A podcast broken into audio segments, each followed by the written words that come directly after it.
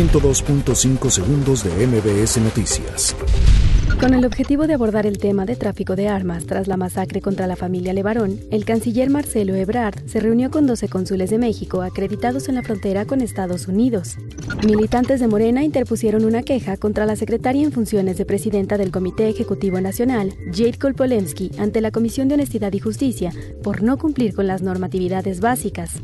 La Cámara de Diputados analizará el siguiente lunes 11 de noviembre las medidas de seguridad a tomar ante la previsión de manifestaciones masivas e incluso bloqueos al recinto. El Comité de Derechos Humanos de la ONU lamentó en el caso de la desaparición de los 43 normalistas de Ayotzinapa que no se haya esclarecido el paradero de los estudiantes ni sancionado a los responsables. Este viernes 8 de noviembre se suspenderán las actividades académicas en la Facultad de Derecho de la UNAM luego de que un grupo de encapuchados realizó pintas en las paredes de las instalaciones.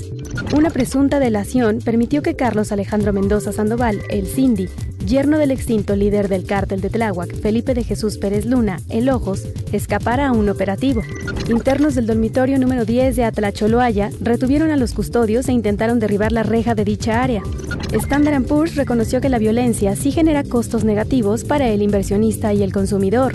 Inauguran el Centro Cultural Mexiquense Anáhuac. El gobernador Alfredo del Mazo y rector Cipriano Sánchez destacaron que es un nuevo espacio para las bellas artes del Estado de México y el país. La defensa de Luis Ignacio Lula da Silva solicitará a la justicia la libertad inmediata del expresidente brasileño tras conversar con él este mismo viernes en la cárcel. 102.5 segundos de MBS Noticias.